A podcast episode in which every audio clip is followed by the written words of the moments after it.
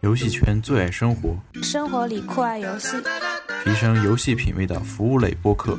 宅男腐女好基友的精神食粮。没错，这就是饭堂电台。台。本播客由任天小饭堂特别奉献。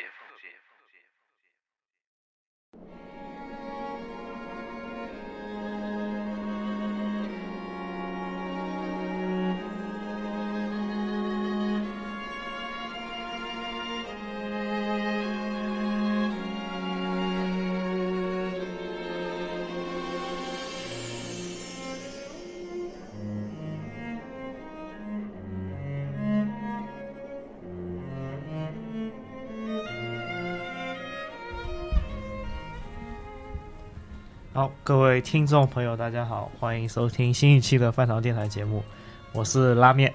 好，大家好，我是主播，我是苹果梨。大家好，我是请来的嘉宾，我叫跑跑。大家好，豆子。其实我一开始是拒绝来的，因为在这儿会会被剧透。然后我们就是故意要把他拉过来剧透的。豆子君君知道是什么游戏吗？当然啦，就是那个 NDS 平台的那个《光之四剑士》以及它的我去，你的话都说不清楚了吗？光之四剑士》。光之四战战士，我我一开始天真的以为是你没有说清楚，原来是你连把 你把名字都记错了。还好你没有读成光之四巨士啊！嗯，好，好，我们接着接着刚刚的话题哈。剪掉。不能剪，这个不能。剪，这是花絮花絮。嗯然后那个，其实我们今天要讲的是，呃，我们把它归类为《光之战士》系列，就是因为它都跟《光之战士》是有关的。那首先就是这三部作品是《光之四战士》，还有《勇气末世录》以及《勇气末世录二》。嗯，然后它三部的话，我们为什么连在一起讲？因为首首先第一说嘛，它就是说的是光之战士的故事，而且也是四个角色。呃，嗯其次呢，它的制作人都是同一个，然后它的呃人设的画师也是同一个，所以我们把它放在一起也是风格比较统一的。嗯，其实这它本身 SE 制作这个游戏的话，从《光之四战士》开始就是准备做成一个系列的。然后其实最初最初的设定就是说，呃，是《最终幻想》的一个外传形式，然后一直哈做了三座。最开始的《光之四战士》，嗯、其实就是说当时只是准备做一个类似于实验品这样的一个游戏，去实验一下一种新的游戏模式哈，接玩玩家的接受度怎怎么样这样的。一步步来说吧。嗯呃，首先我们就是说最早的一部也是在 NDS 平台上的《光之四战士》。嗯那当然，这部作品我是没玩过，所以要听这边玩过的苹果梨句句来嗯嗯讲一讲。虽虽然我我一开始一开始尝试过玩一段时间的日文版嘛，然后后来汉化出了，玩的也是汉化版就是了啊，剧情还是呃也是能看懂。然后其实《光之四战士》的剧情还是比较老套的那种，就是说哈，呃，主角的一村的村民都被石化了，然后主角呃莫名其妙的就去为了救村民，然后又走上了拯救世界的道路，类似于这样子的啊。剧情也比较简单了，基本上就是呃像什么沙之国的人民遇到困难，主角去帮帮哈，然后雪之国的居民又遇到困难，主角去帮帮哈，然后又捡了一条龙，然后骑着龙又去拯救世界，之类这样的故事哈。啊，那我先打断一下，你当时是怎么被吸引去玩这个这款游戏的？呃，因为我本身的话是比较喜欢 JRPG 系列的游戏的，然后这款游戏我也比较喜欢 Q 版的那种大头人物了哈。这款游戏一方面是那个 JRPG 始祖级别大厂啊 SE 做的，对不对？而且也是我也是以前也比较喜欢 FF 这个系列的，虽然很多游戏烂尾了就是了，呵呵呵呵。然后这款游戏刚出来的时候说是《最终幻想外传》嘛，而且也宣传的时候也说到，就是说游戏系统哈颠覆了以前的 FF，就是一个一种比较全新的游戏系统，当时也被这个吸引了哈。所以说哈，当时就说在中国还是比较火的，因为这个游戏刚出来第一天就被人当铺，然后被人汉化破解了哈，然后就开始汉化工作了哈，就是这种火的程度哈。啊，多亏多亏了他套的这个《最终幻想》的这个 名声，也也有可能对。然后你刚才也说到这个系统比较有意思，那你就再聊聊系统方面。嗯，系统方面的话，就是说大家也知道，最早的 FF 一般是回合制嘛，后来加上了时间槽，类似于这样一类的设定，或者说，呃，再到后期，再到后期一点的作品，就像 PS 二上面 FF 十二之类的，都开始哈自动战斗了哈，那就好跟传统的 JRPG 不太像了哈。然而，《光之四战士》嘛，它首先引入了一个概念，就是说它把 MP 这个东西给弱化了。然后每一个人就是说，它是类似于攒一个气力这样的东西，这个一直延续到后面的那个 BDFF，我们也可以看到，就是相当于勇气行动值嘛哈，这样的一个设定。当然，在光之四战士的时代哈，这个战斗系统还并不是很完善，可以看到很多地方做的也并不是很完美，就是说你需要一定是需要先蓄蓄力，把你的哈行动值给攒下来，然后才能进行和大招这样的。操作哈，不像一开始 BDF F 就可以一开始就可以把它用成负的，然后几个回合不能动这样哈。呃，就是说那样的话，就是说给你的战斗带来的光之四战士这样的做法，就会给你的战斗带来一定局限性。就是说你必须是一大波人一开始先一直蓄气，一直蓄气，然后后来哈集中火力做一些哈大范围的事情，类似于这样的。而且一旦遇到一些紧急情况，很难自救。就是说，如果你的人物那个行动值都比较低，这个时候一下子被 BOSS 打成一个比较全队濒临死亡的一个状态，就很难再救回来，就基本上就等于你就已经死了哈。那是不是说它那个 SL 级的成分要大于 RP 级的成分呢？嗯，这个倒这个倒不至于，就是说它并不是像呃倾向于很重的战略性，还是就是说讲究你的职业职业搭配。还有，当然练级也是很重要的一部分，这是 这是证明它是 RPG 的一个最好的方面哈。那就像玩勇者斗恶龙一样，打 BOSS 战的话，一开始先加攻加防，然后提升敏捷度，然后再比如说八代引入的蓄力系统这样子。嗯嗯。然后就是说 FF 嘛哈，它作为 FF 外传跟 FF 一样，保持的一个很好的一点就是说它的职业平衡一直也做的比较好，就是说各个职业之间要互补。这个一直是做的比较好的，我觉得哈，SEG 方面一直做的还是，呃，在 J R P G 游戏里面做的算是出类拔萃的。那有没有保留像 F F 里面经典的职业红魔导士呢？红魔导士，红魔导士在那个呃光之四战士里面应该是没有，我记得。哦。它主要是主要是把那个魔法的话，应该主要只有黑魔。白魔这样两大块，嗯，因为像我还有一个咒术师哈，这样基本上就是加 buff 哈，那种哈也是比较鸡肋的职业哈，一般人很少用，专门用这种职业。那我想问一下，就是呃，他职业也是沿袭 FF 嘛，当然也会有一些，应该也会有一些特色的职业。嗯，也会有一些特色的职业哈。当然就是说，因为我对 FF 也我也不是完全了嘛哈。所以我不清楚这是不是 FF 原创的，像一些类似于能变成动物的动物史这样的东西哈，可能可能 FF 原作里面是没有的。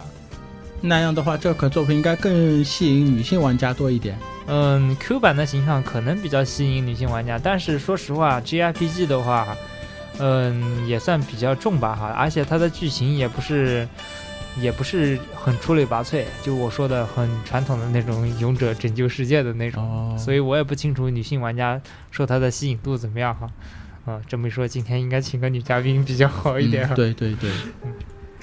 哎，那你印象当中比较比较深的一些职业，就是你用的比较多的？呃，用的印象比较深的职业哈，比如说里面有一个勇者这样的一个职业。他的一个特色就是哈，命中率低，但是哈耗气也多，但是哈上去一旦打中了就很多血的那种哈，我就喜欢用这种哈上去哈，因为它有一个技能是全体斩嘛哈，因为这个职业感觉清小兵很方便哈。然后我感觉它比较有特色的一点就是说它的武器，它的武器是有那个锻造系统的，有加一加二这样的啊，然后也有可能会。啊，加上一些属性，比如说普通的一把白板剑啊，可能会变成火属性的，也会变成水属性的这样啊，这个这个东西我感觉还是蛮有意思的。这也涉及到它那个最后的最终迷宫嘛哈，它的最终迷宫里面就是说达到很高层之后，有可能获得很优秀的武器，就是会带的属性比较好，类似于这样的哈，会给你，呃，在游戏通关之后还有一些收集武器能让自己变强的一些途径哈，这个我觉得还蛮有意思的。这款游戏的 RPG 收集要素也是做的蛮不错的，嗯看样子。嗯，然后它里面有个小游戏还是蛮不错的，就是说在游戏中途你会在一个城市里面哈认识一个武器店的老板，然后那个武器店的老板有的时候会把柜台让给你，让你自己去做生意，借给你，让你自己去做生意，然后你可以到世界各地去买武器，然后到他那个柜台里面去卖哈，可能奸商啊，对对对哈，然后这是游戏里面中期的时候赚钱的一个很重要的途径哈。嗯，那也就是说这款游戏是 SE 还没有变成手游大厂之前的良心了。呃，可以说是良心作哈，我觉得我觉得算是比较良心的作品。虽然哈，虽然当时哈国内哈可能玩正版的人还不是很多哈。哎，那我刚刚听你提到它最终迷宫，呃，我查资料发现它那个隐藏的迷宫其实是随机的，是、嗯是不是这样一回事？对，这个跟那个呃什么暗黑破坏神之类一样，就是随机生成迷宫这种这种方式嘛哈，让你每一次。就因为它是要做一百层，但不可能做一百层地图了，哈 哈所以说用这种随机的方式，一方面哈，呃减减少它的开发成本，一方面就是说让玩家哈在往上推层数的时候，其实其实这个在 FF 之前的作品就有过了哈，好像就有过了，这个我我们也不太 记不清楚了哈，记不清楚了，哈跳过这个话题。玩的比较少，我不是很清楚。呃，那你还有什么关于这款作品还有什么想到的东西吗？呃，关于这瓶这款作品想到的东西，就是说，哎，这个这一款作品里面的异常状态真的是太恶心了哈。说，就是说你很很经常的就会被 BOSS 一个全体技全体麻痹哈，然后全全灭这种哈，就感觉很不好。所以说这款游戏，我觉得，嗯，这方面也可能是一个是一个缺陷吧哈。然后，然后就说，就说，还有一些，还有还有一些比较有意思的 BOSS，就是说，呃，也是 FF 传统里面，就是比如说一个双头狼，必须要把两个头全部打死，BOSS 才算死这样的，这也是比较有意思。就是它的哪一部分你觉得它做的很好，比较推荐的？嗯，这个游戏的话，如果是现在再去玩的话，我倒是觉得，呃，不是很推荐哈，因为因为节奏稍微慢一点，剧情也没有什么亮点，而且它的我刚刚也提到，它的游戏系统是在之后的作品 BDFF 当中才改善的，所以我觉得要玩的话，可以也可以考虑直接从 BDFF 可以玩起来。啊好，那么我们就正式进入 BDF 对，的我这一块们的重点环节。那么首先在这个进入之前，我们先听一段音乐，休息一下。好，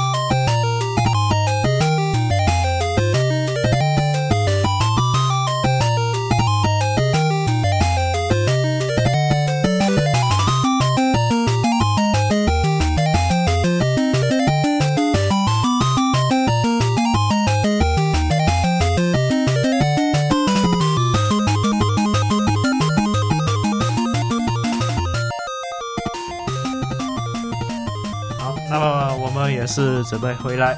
呃，首先我们讲一讲这个《勇气末世录》都是怎么吸引大家去玩的吧。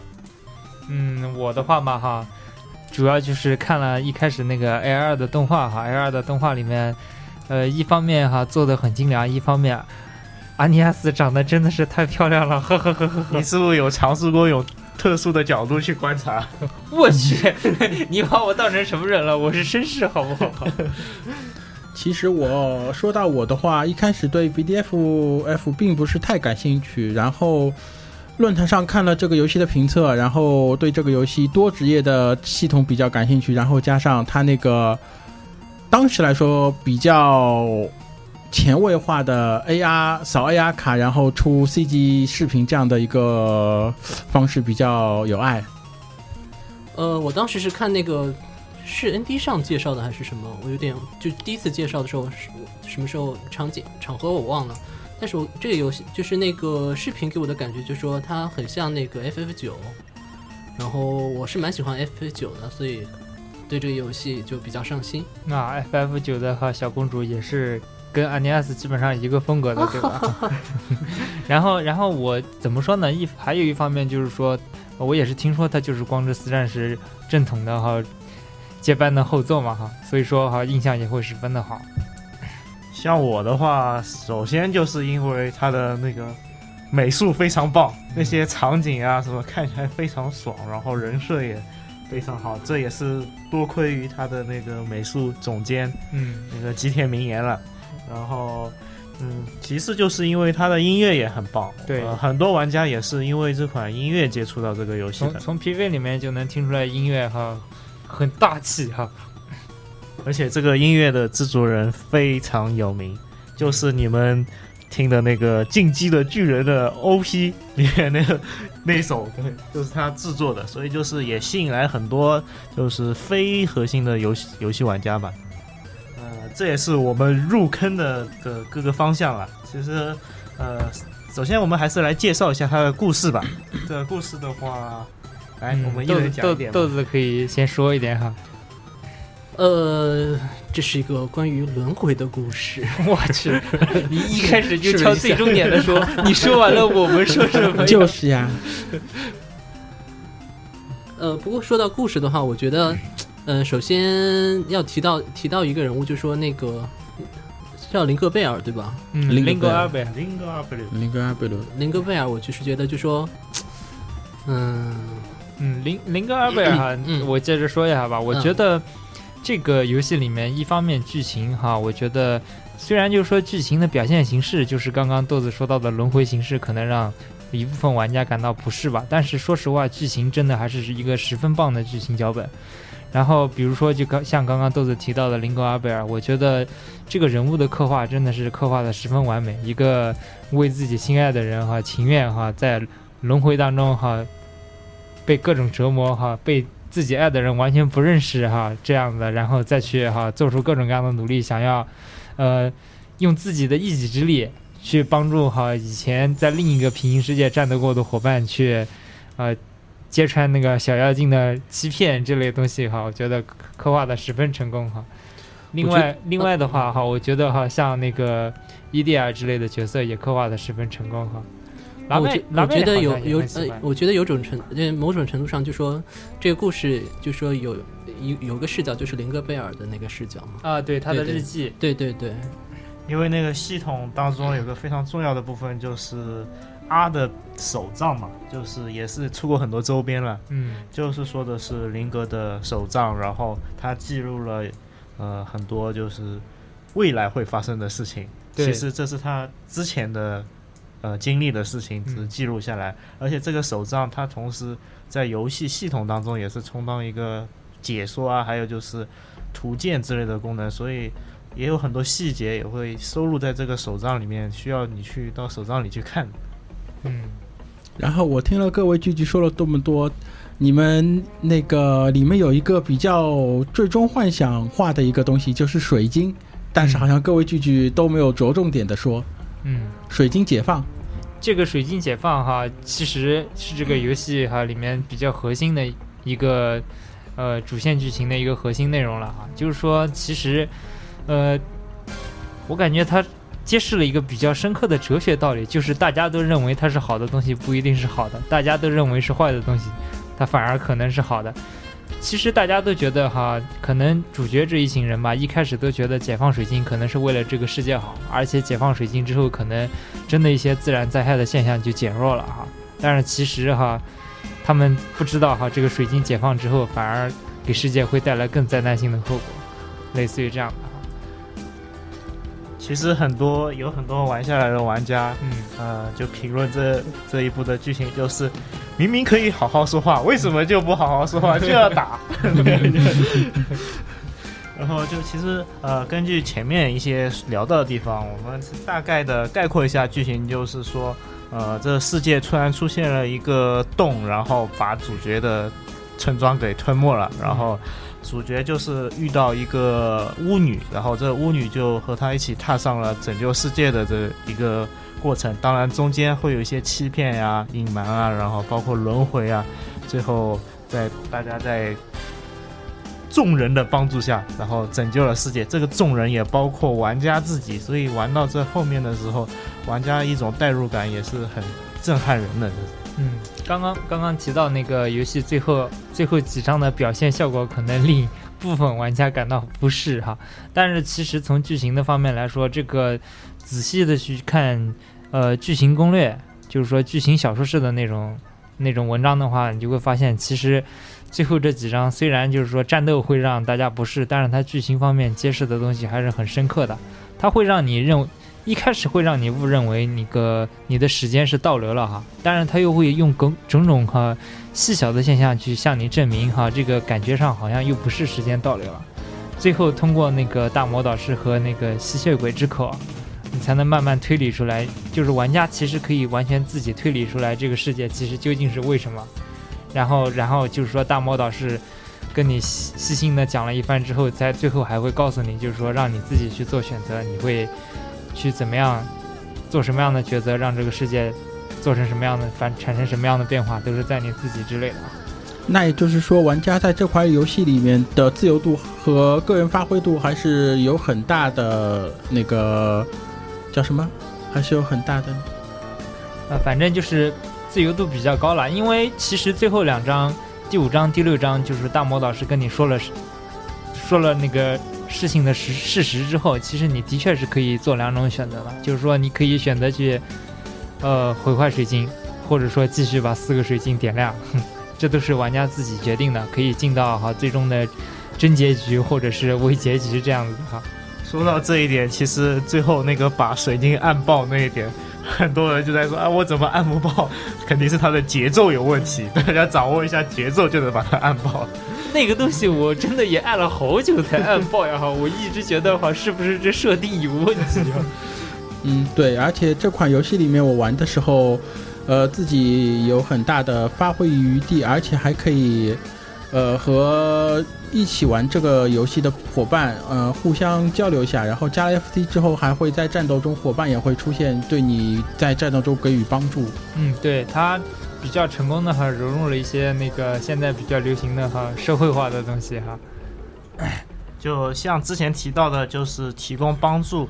这这是其中一点，就社交化的东西。然后还有一点就是非常像手游的，它把它融入到剧情当中，就是主角一开始被毁坏的村庄，它可以进行重建。重建的话就会需要一些玩家，然后就是你通过插件或者网络配信的方式，然后来组建你的村子，获得更多的内容。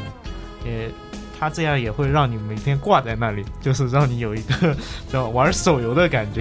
对 对对，对对对，尤其是像我在打几场 BOSS 战了之后，因为在开战之前，嗯，已经擦身过几个玩家，然后我发现他们的所擦身到的角色的攻击力都是九九九九，然后一分钟就解决了 BOSS 战。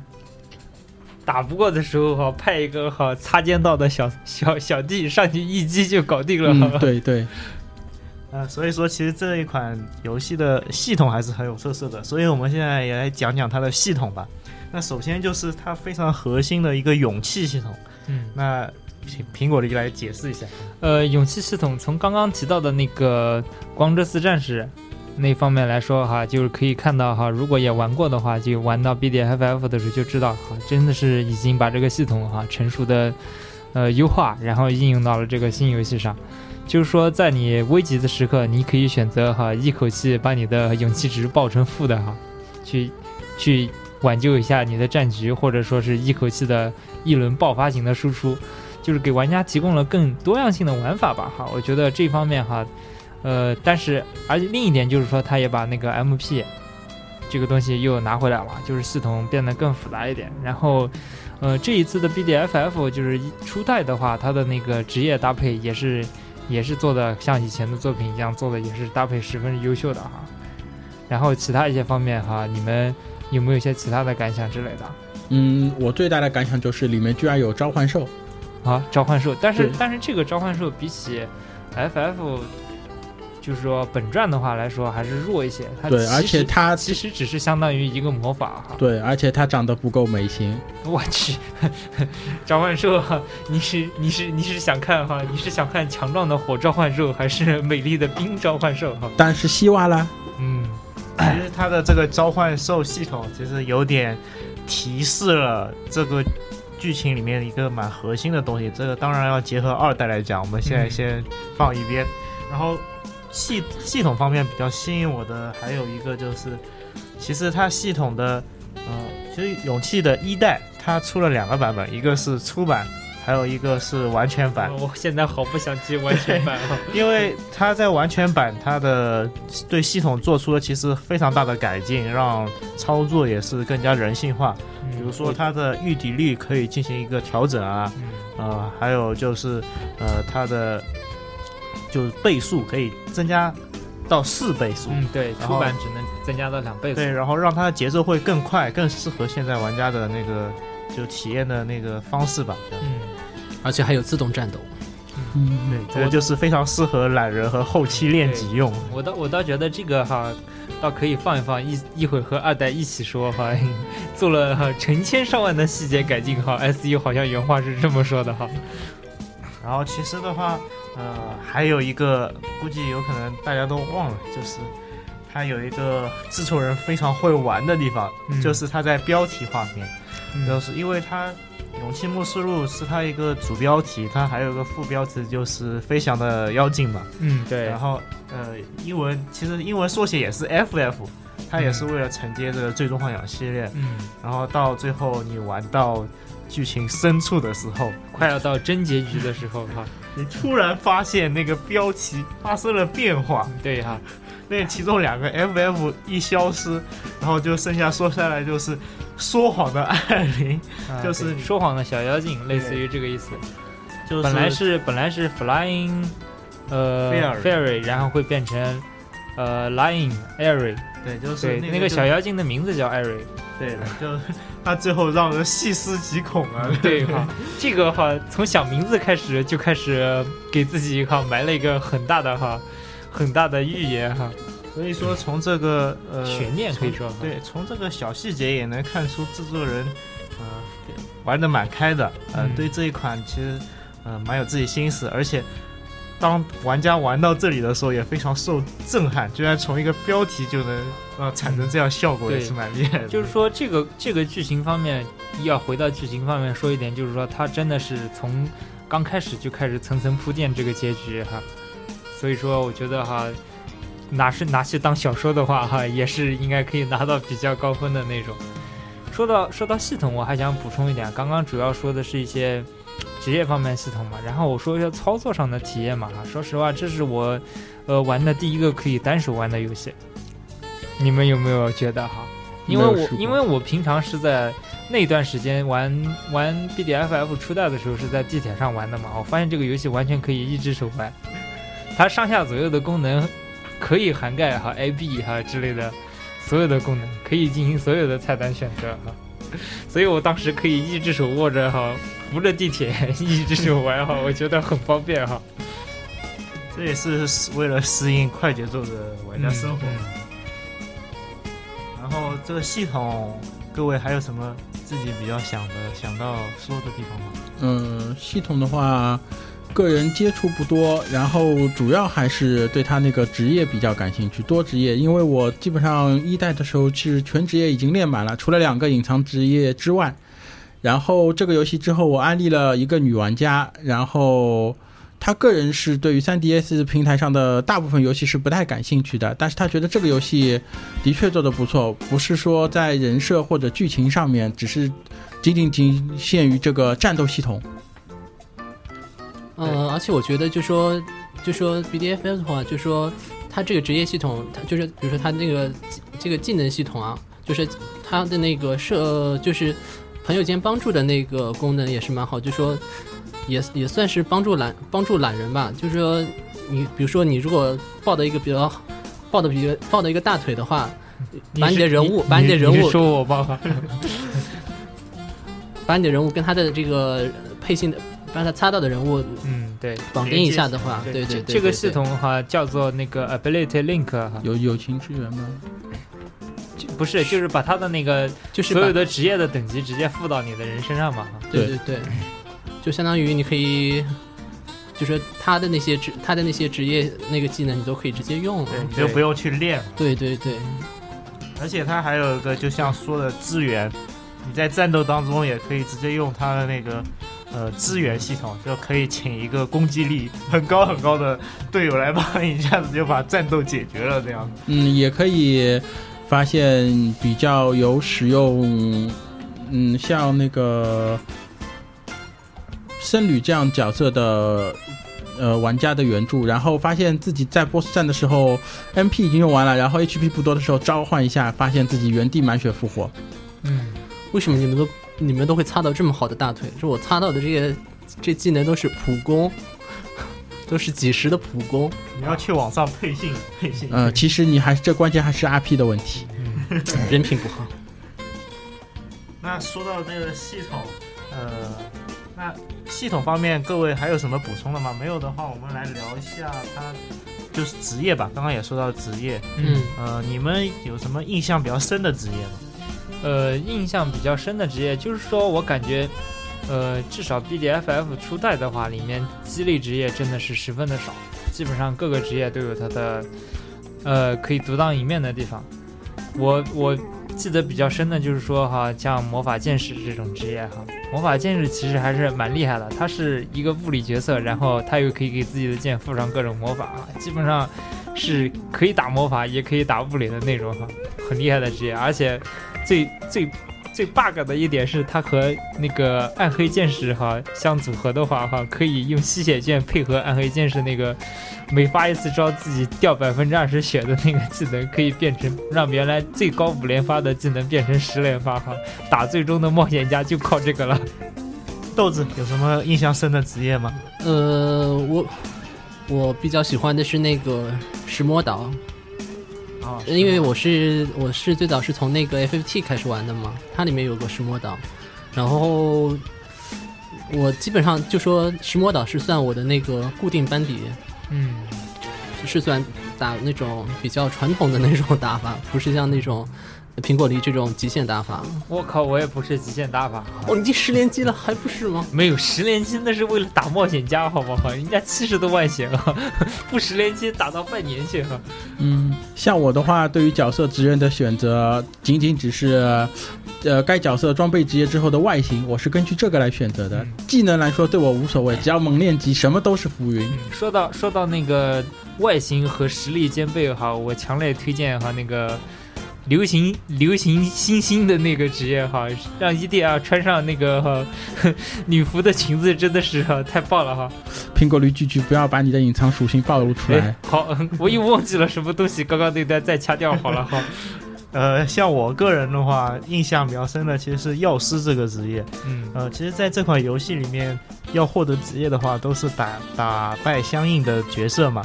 呃，首先这个药师这个职业也是蛮变态的心理。然后他那个他的职业特色的话，就会使用各种道具，然后丢出去对敌人进行伤害嘛。然后我偶然间发现有一个。死亡之后全回复的道具能固定伤伤害很高，然后我就去到处搜刮这个道具，为了去打败那个冒险家，直接靠这个固定伤害把他给扔死了。呃，如果如果你刷的钱比较多的话，商人也是蛮厉害的，一掷千金是吗？商人可以直接十万块钱十万块钱的丢他脸上，活活砸死他哈。呃，外星控的玩家的话，我优先推荐阿涅斯和伊迪亚的职业是魔法剑士以及召唤士，你们会有别样的新鲜感。和你还说我，你也是土道中人吧？我只是玩了之后，对不对？嗯。哦，还有就说说到这个，就说人物衣服的话，就说这个游。这个游戏发售的时候，它还有推呃推出了一些周边，就是包括它的那个 OST，还有那个攻略书，还有相应的页游。就说你，比如说你买这个 OST，它有一个下载码是特定衣服呃特定人物的衣服，嗯，然后反正也蛮 也是蛮坑的。你这么一说呀，我还想起来当初那个夜游哈，只有翻墙呃，这个话题是不是只有科学上网才能玩的游戏哈？嗯。然后当时我还为了这个特意去搞了一个科学上网的账号哈，辛辛苦苦玩完了之后发现那个夜游其实还挺不错的哈，我到最后玩了将近十级这样哈，只不过玩到后来，因为他是要和那个你的同阵营的队友组团嘛，去打打团哈，抢夺阵地那种哈，和大部分的哈朋友都没办法交流哈，而且我记得好像才放弃的哈，BDFF 还是有手游的。啊，对，也有手游。手游的话，它其实，在二代也跟，呃，跟二代有一个联动，然后也可以在手游里拿到一个 Anias，，然后我当时也是去拿了个 Anias 在里面刷，哎，到底是拒绝。那这样说来的话，我个人觉得在这 BDFF 这个项目上，SE 还是很下功夫的，像周边和衍生产品也做了不少。嗯，对，就是一句话会。会骗钱，懂骗钱。不过这个说哈，说到后来，它的销售策略的确哈，估计也是因为这个销售策略对二代也做了一点冲击吧。因为它一个游戏这样算起来的话，卖了四次吧，出版完全版，然后是完全版的廉价版，然后是先推出。前四张版哈，然后可以 DLC 购买完整版哦，原来是这样，四种购四种销售模式，对，好像是的，对吧？而且他购买完完全版的话，如果你有出版的玩家，好像他购买完全版的是半价。对，但是但是我们国内的玩家大部分应该很难享受到这个吧？哈，嗯，因为毕竟哈自己去弄这个的话比较麻烦哈。对，说到这个的话，其实。呃，它还有一个蛮有特色的地方，就是它跟它的网页有一个联动，然后你可以刷成就，然后获得一些东西。嗯，这也是蛮有特色的一点，它就跟网页有活动，然后呃，也是 S 一现在很多游戏都在做的一个方面。对，应该是受到了手游的启发哈。那现在 S 一到底是手游大厂还是页游大厂？嗯。都算吧哈，反正哈，我觉得应该不是主机游戏大厂，反正就是哪里赚钱就有我。呃，其实说到这一点的话，呃，BDF 这个游戏的话，它还有一个就是让我印象很深的，就是它的制作人非常会玩。嗯，首先就是它在体验版的时候就已经体现出来了，它就是每一个它总共有四五个体验版吧。呃。有四个是角色的体验版，然后呃还有一个就是总的体验版，这是在发发售前的。我觉得我我只记得四个角色，我记得它是在发售前就会有，而且它这体验版呃有特色的地方就在于它每个体验版之前会有一段 AR 的东西，然后你可以去下载它的那个 AR，包括它的正式版也会有一个 AR 的片头，然后这一点的话就是包括像之前说的。呃，苹果梨，它也是因为这个 AR 的原因就入坑了。不光是因为 AR，AR 是只是其中一个要素 是占比重比较大吧？哎，其实他那个就是那二十四个，就是二四二十四个职业的那个导师，他其实也有 AR 的。这个我不知道你们有没有用过。这个好像不是很。不，其实其实他每个角色，包括敌人，都是有 AR 的。他出过一本攻略书，然后攻略书上每个角色都有，都可以，呃，里用里面的形象出来，就是 AR 的形式出来。哦，他 AR 卡还是出的非常多的，但是需要你去购买周边。对，所以说说归根结底还是商业开发，然后总结出三个字：买买买。嗯，其实说到会玩这一点，像之前提到游戏标题里隐藏信息，这也是一点了。还有一个就是他最后结局的时候。把玩家融入了进来，而且跟首尾就是呼应。这样一开始他是一个小妖精来跟你说啊，你这里有个人要需要你救一下，然后啊你就你一开始以为是他在跟游戏里的角色，其实他是在跟玩家对话。包括最后的时候，呃，通过连接全世界的那些玩家，然后一同来对付这个敌人。也是一个他蛮有蛮会玩的地方。嗯，对哈。我就想问一下各位，就是在玩到他那个真结局最后，需要和其他就是你插件啊什么的玩家联动的地方，那那那时候有什么感受？感受自己就是在世界的中心。我说我忘了怎么办啊？啊，苹果林居然会忘。呃，我当时玩到这一点的时候非常震撼，而且就像那种动画里面就很燃集齐，就像就像元气弹一样，就是哦集齐地球上所有人的力量，然后来打败这个 BOSS。就想到了 孙悟空集元气弹哈。然后他他其实最后呃这个 BOSS 在剧情上设定呃也是一个就不死的嘛，就不会无无限再生的。然后最后也是通过那个。那个吸血鬼，然后通过他来那个，他因为是不死之身，然后相互抵消这样子把他给干掉，然后也通过玩家的帮助，然后达成这一个条结局嘛，也是，呃，当时玩下来也是蛮震撼的。虽然他中间轮回了这么多次，那在最后这一下子解放出来，还是蛮有成就感。那这款游戏打穿之后的隐藏要素呢，是不是算丰富，还是说这款游戏只是一个一本道？嗯，这款游戏的隐藏要素倒是并没有那么多，其实就是一个隐藏迷宫里面有个冒险家，主要就是这个。哦，原来是这样。对，我好像还没有打到隐藏迷宫这里。对，那个隐藏迷宫哈，说实话没有个九十级进去，都好像还蛮危险的哈。那隐藏迷宫的话，又要现在又要说一下完全版和。这出版的区别了，因为完全版它是能调御敌率，对，你可以不御敌直接去打冒险 对，然后这样的话你在中途就不会有什么损耗。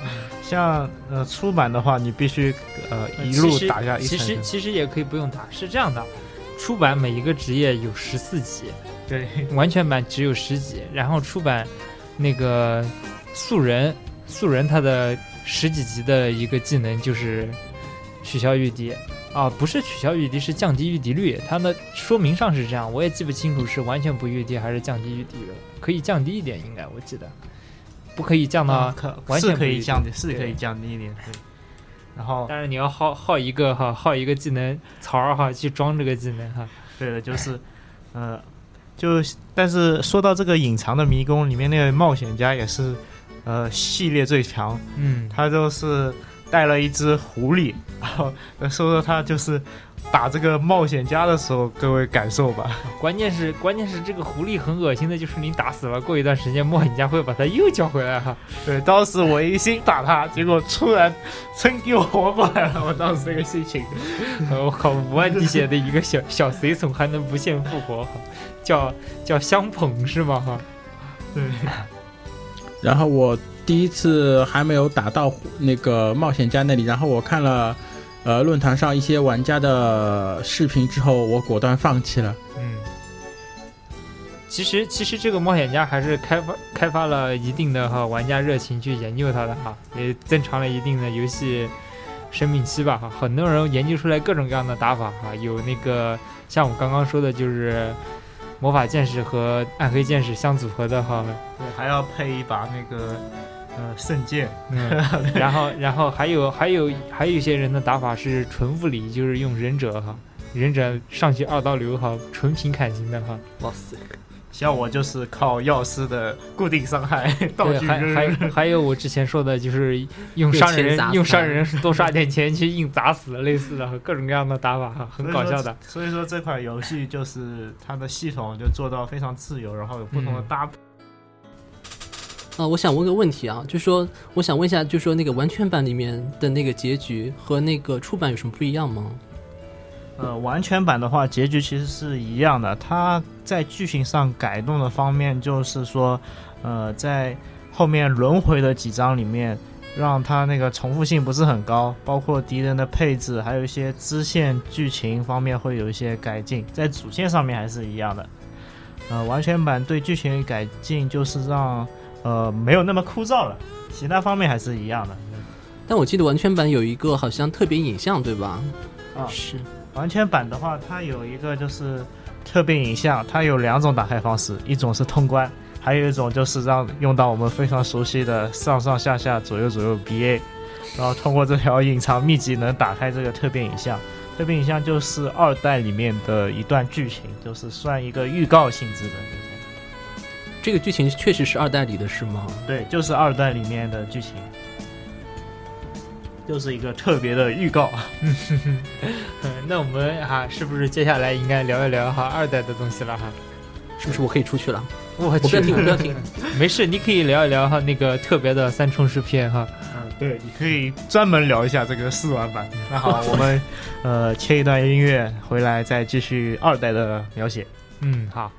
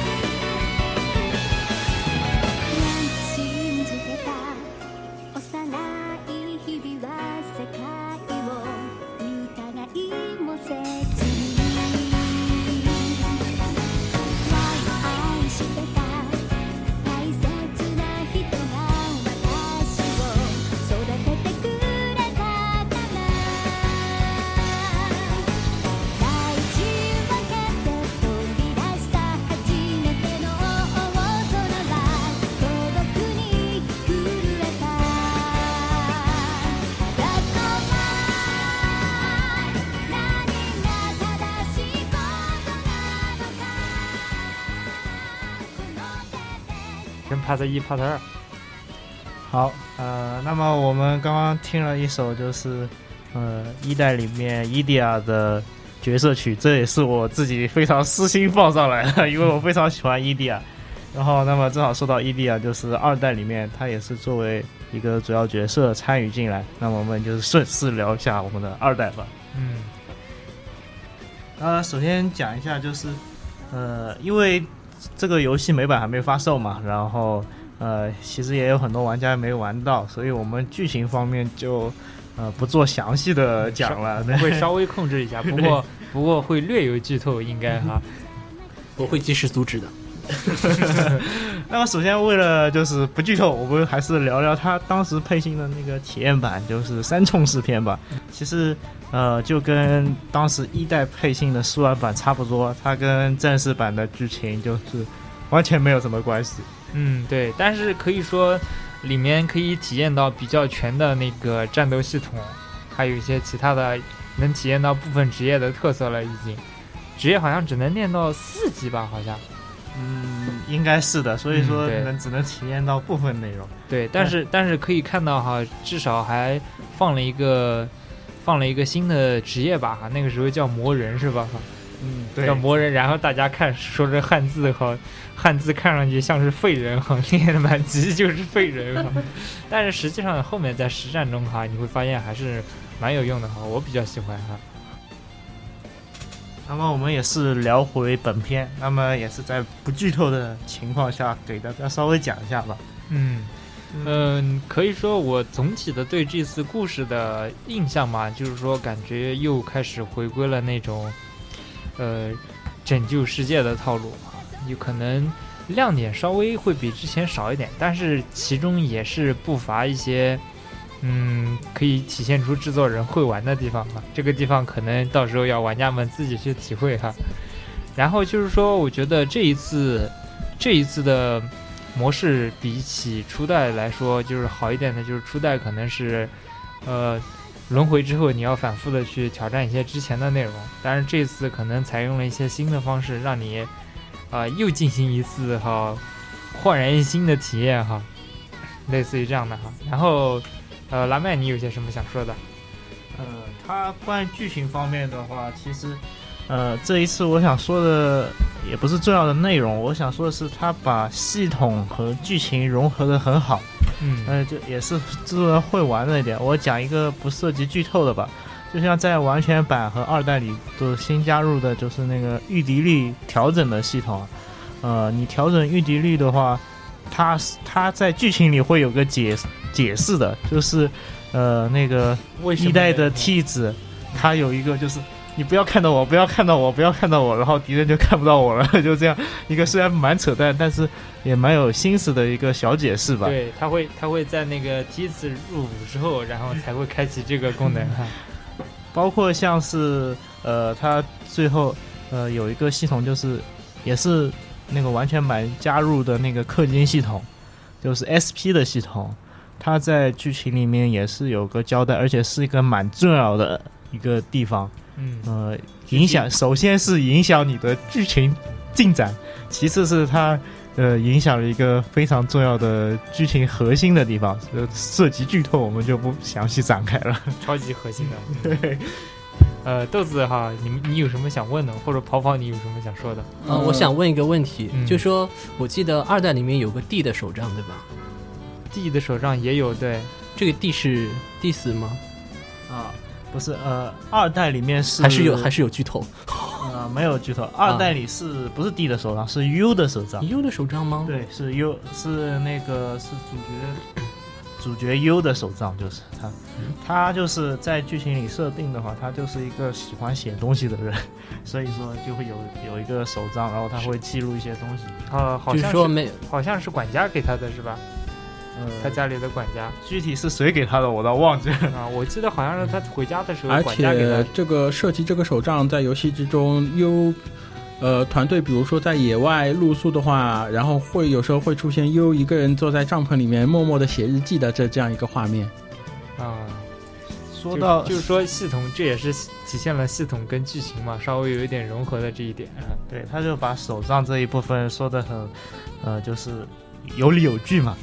而且刚刚说到管家，其实我想提一个比较有意思的细节，他管家的名字是叫塞巴斯，就大家非常经典的那个。诶，这这有什么典故吗？哈，我塞巴斯在这个在一个圈，就是在一个管家，嗯呃，已经是作为管家的代名词了。嗯，就是说，基本上 就是很厉害的管家都叫塞巴斯。嗯，像 AGC 作品中一般性男管家的名字很多都叫这个塞巴斯。我去啊，原来还有这个梗啊！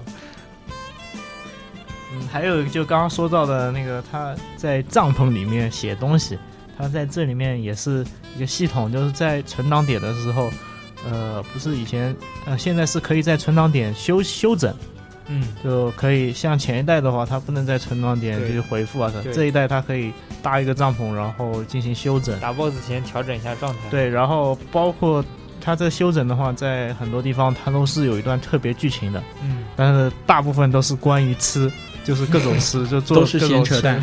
对，而且说到这次战斗的话，我个人玩下来感觉这次战斗中敌御敌率吧还是和前作差不多，但是战斗的时候发现，相比起前作，敌方角色在特技使用上更加频繁了，难度也增加了一点。嗯，你说 AI 方面，AI 方面对，对这一这一点的话，其实呃，从我体会比较深，因为我在玩一代的时候属于比较懒的，就是呃调好一种战术，然后让自己去自动战斗啊什么，就刷刷刷难刷道。你打 BOSS 也这么打吗？呃哦，BOSS 当然不，然后呃，这一次的话，小怪其实也非常就是耐玩了，就是不不像前面一样可以无脑，然后你也可能要调整一下自己的职业啊什么的，去针对不同地方的小怪，然后包括刷级也会呃更加的有战术一点，不是那种无脑去刷那种，就调整的比较有意思一点。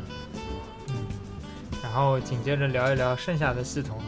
说实话哈，那个这一座战斗系统方面，我觉得还有那个菜单方面，其实那个跟原跟一代的改变动并不是很大。但是说实话哈，呃，是个 SE 嘛，他也说了，也改进了很多细节。我的确也发现了很多细节方面真的是做了很多的改进，比如说一代的时候，一代的时候那个跟用户跟那个朋友的之间那个 ability link，是只是在右边显示一个你朋友的那个 MIL 形象而已，不太明显。这一座哈，比如说给你加上了一个金色的印花哈，很容易看出来。然后就是说你会发现在那个职业盘、职业盘的地方，一代的时候职业盘啊，至少我玩的出版是这样，就是说它是直接把原来的图标放大，会看着很糊的那种。但是二代我发现就是大图标它重新画了一份，就是放大的时候你会看到的是一个更清晰的图标。然后还有很多细节，比如说在魔法界面，我也发现了，就是说魔法界面一代的时候魔法，比如说白魔法，全部都是一个白魔法的图标，很难区分的哈。但是二代里面它你会发现魔法前面有一个小图标，写着画着爱心的可能是回复型的哈。画着向上箭头的实际上是强化型的，向下箭头的是弱化型的，攻击型的画一个小魔杖这样的，我感觉这些地方很用心的。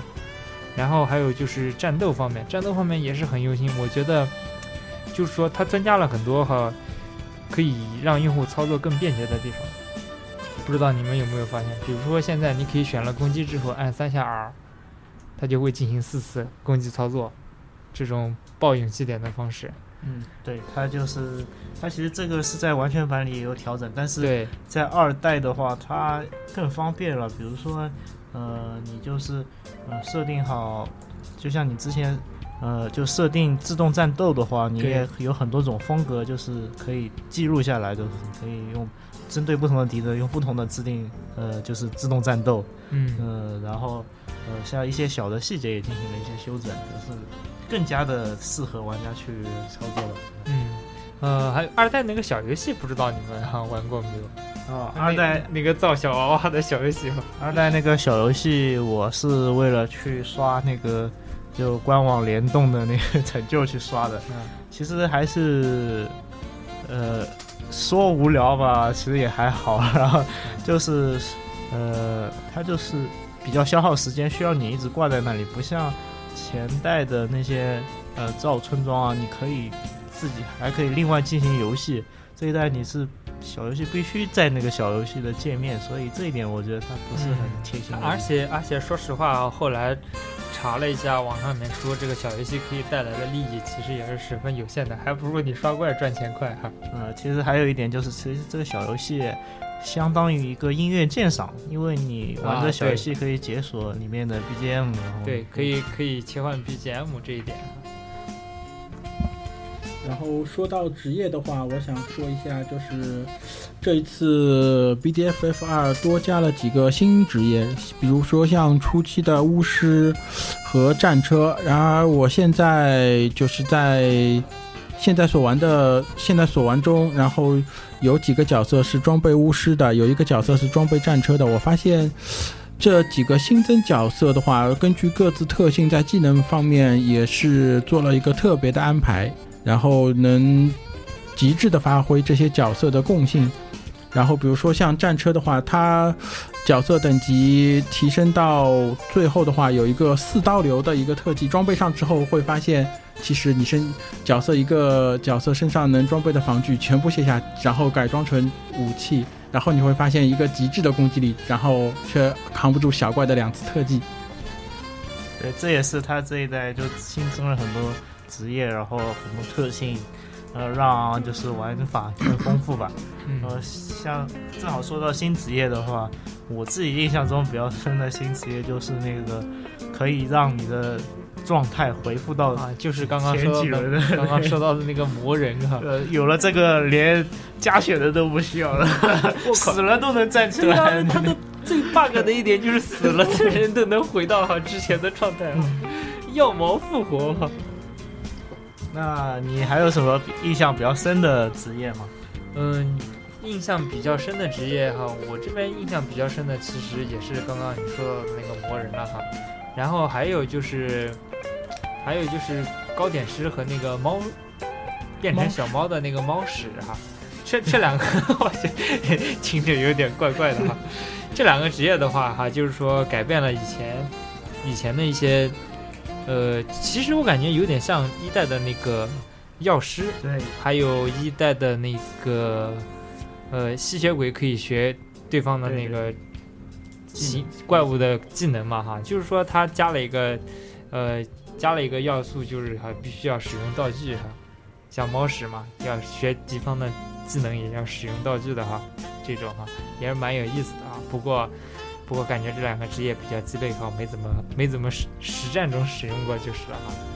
对，它基本上都是要用，都是把它配成副副的那个。对对对对对。但是但是他们的一些被动技能倒是蛮好用的哈，像像那个糕点师有个被动技能是让道具变成全体的哈，自动变成全体的，蛮好用的哈。啊，包括像他这次新增的巫师有个修辞句，就是可以让魔法，呃，或者呃全体化呀之类的，也是一个。但是但是修饰句怎么说呢？带来就是损耗也是比较大。对，所以说，呃。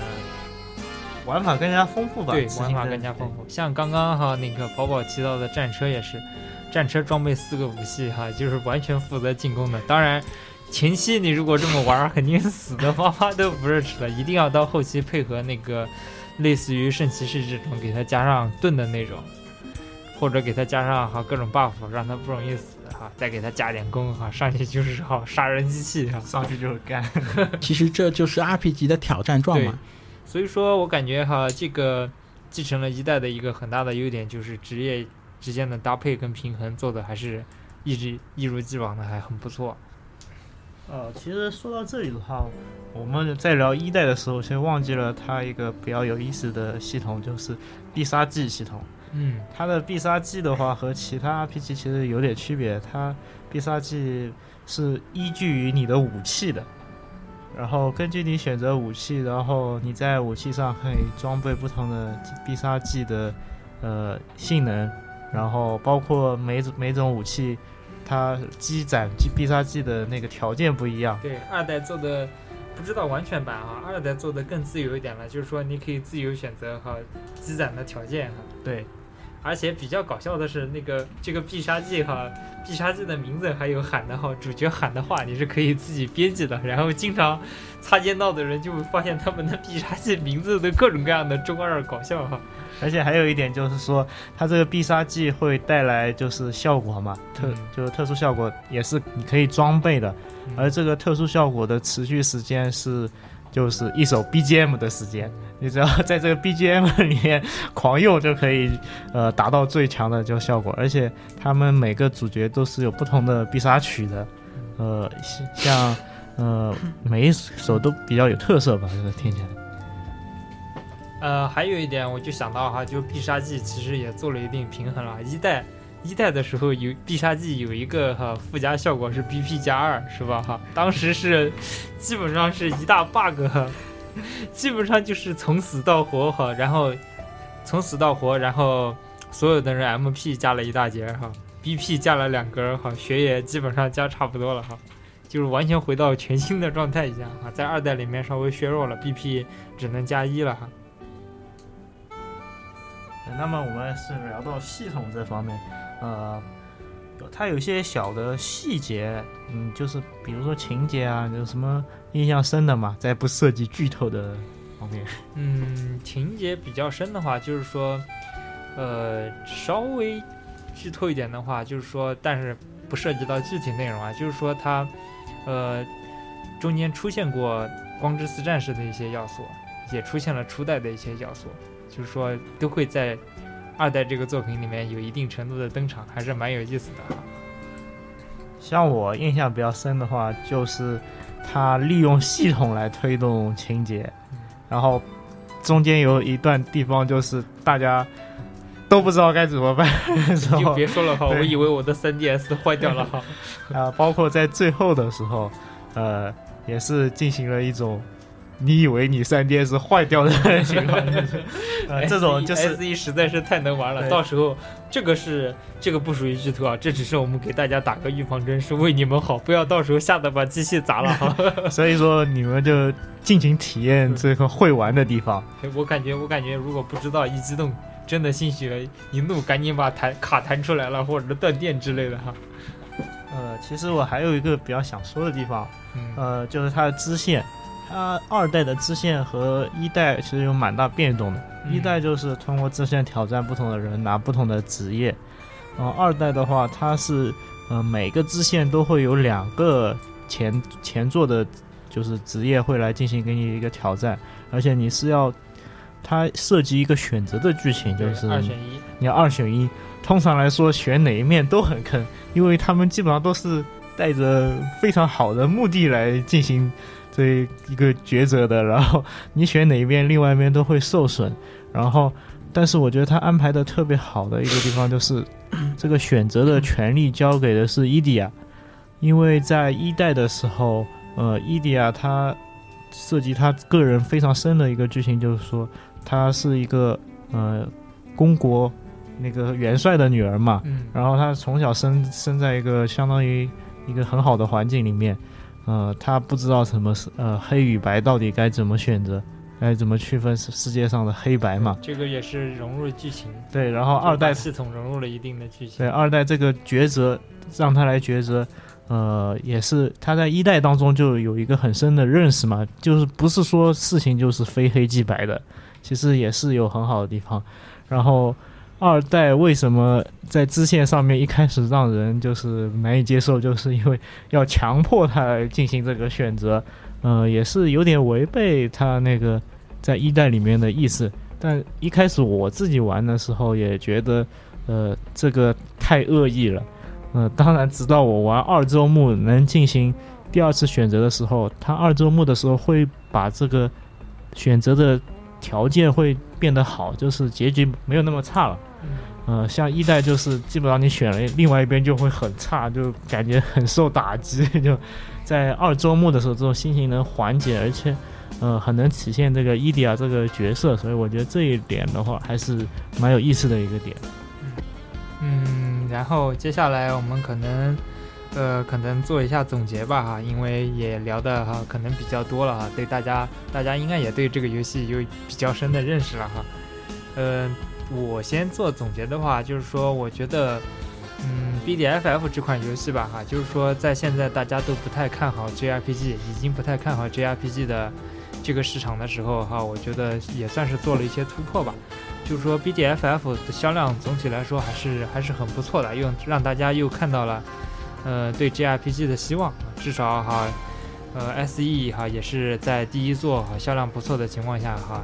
努力的开发了第二座，而且质量也不是，啊，也不是就是说 超冷饭的那种哈质量哈，所以我觉得哈也算是个不错的开始吧。希望以后可以做得更好一点。然后 SE 的确也做了各种各样的哈对以前不足的优化。像我觉得最重要的一点吧，我插一句就是说，我觉得之前 JRPG 一个很大的诟病就是。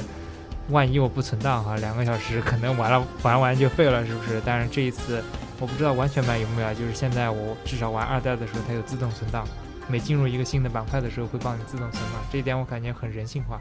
渐渐的，JRPG 用这种路，呃，走下去的话，我觉得应该会越走越好的，应该还会流传个哈，再玩五百年哈。对，嗯，我来说的话，其实，呃。就像之前说的，JRPG 现在的话已经不太看上去是不太流行了，但是因为 BDF 这款作品的出现的话，也是让欧美包括全世界的玩家，呃，知道，呃，最原汁原味的 JRPG 是可行的，然后最原汁最最日本的就是去最全球的嘛，所以说就是，嗯，这款作品也是让我这种喜欢 JRPG 的玩家非常开心的。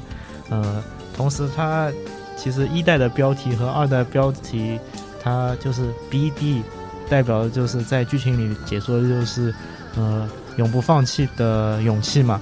然后二代就是呃再来一次的勇气，就像说我希望这个系列就呃就是这个系列的话，就像它二代标题一样，再来一次的勇气就可以来第三次。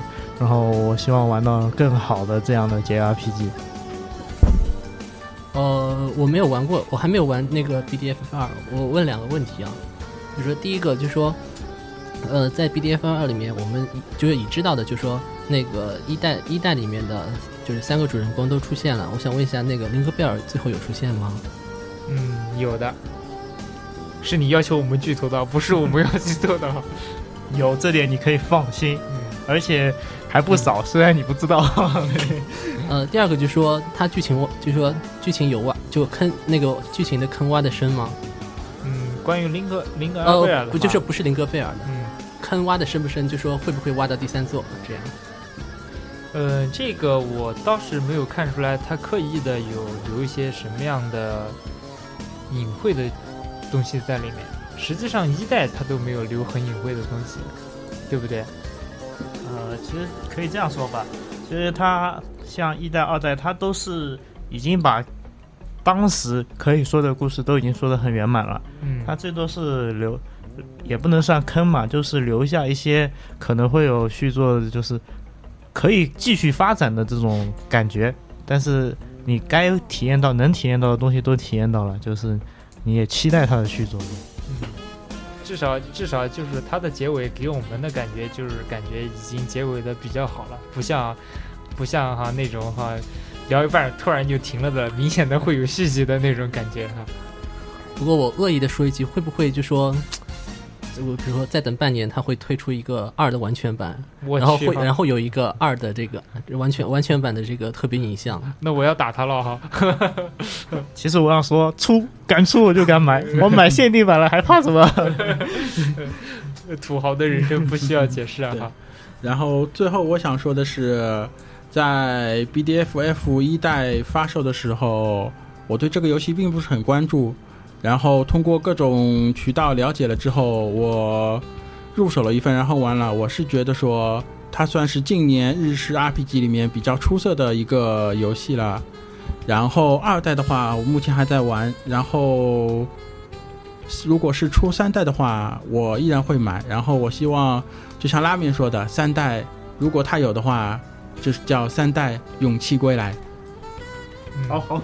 赞赞赞，点个赞。豆子豆子还有没有什么总结性的哈？呃，说说说一句更私心的，我希望三代有重温。我去，那任天堂赶紧入华。对对对，好，那大不了出在 NX 上。哎，好，那我们本期节目也是结束了。呃，欢迎，谢谢大家收听。好，大家拜拜，再见，大家拜拜。